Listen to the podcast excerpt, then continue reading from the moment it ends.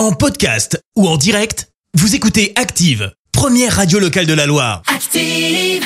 L'actu vue des réseaux sociaux, c'est la minute hashtag. 6h48, on parle buzz sur les réseaux avec toi Clémence. Ouais, ce matin, on va parler de TikTok avec une arrivée sur le réseau social, celle euh, de François Hollande. Et oui, Ah bon l'ancien président débarque sur l'appli. Et le moins que l'on puisse dire, c'est que son arrivée, bah, ça fait du bruit. Pourquoi? Eh bien, tout simplement suite à une blague, une petite taquinerie.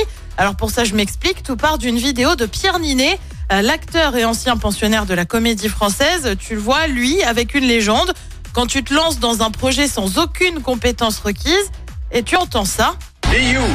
Be, be proud of you because you can be do what we want to do.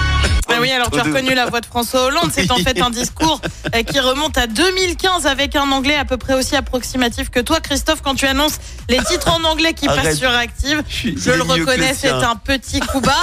En attendant, François Hollande, qui n'est pas vraiment du genre susceptible et pas le dernier non plus dans la boutade, a réagi. Ouais. Quand je réalise que ma tirade en anglais continue de vous motiver sept ans après, et même Pierre Ninet, après avoir vu ça, je n'ai pas d'autre choix, c'est décidé, je me lance sur TikTok. Oh là là. Alors c'est pas vraiment le premier politique à se lancer dessus. On a bien sûr Emmanuel Macron et ses 3 millions d'abonnés ou encore Jean-Luc Mélenchon et Valérie Pécresse.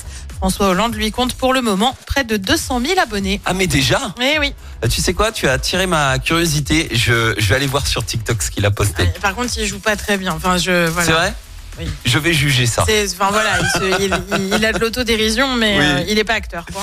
Ah tu me donnes envie. Allez, bah, je te retrouve dans un instant pour le journal par contre. Et on revient sur ce mouvement de grève à la SNCF. Un Ligérien condamné à 25 ans de prison pour un braquage à Grenoble. Le 49.3 actionné pour la dixième fois. Et puis Jason Chicandier en poissonnier dans le prochain Astérix. Merci à tout à l'heure Clémence. Retour des hits maintenant avec Black Eyed Peas. Merci, vous avez écouté Active Radio, la première radio locale de la Loire.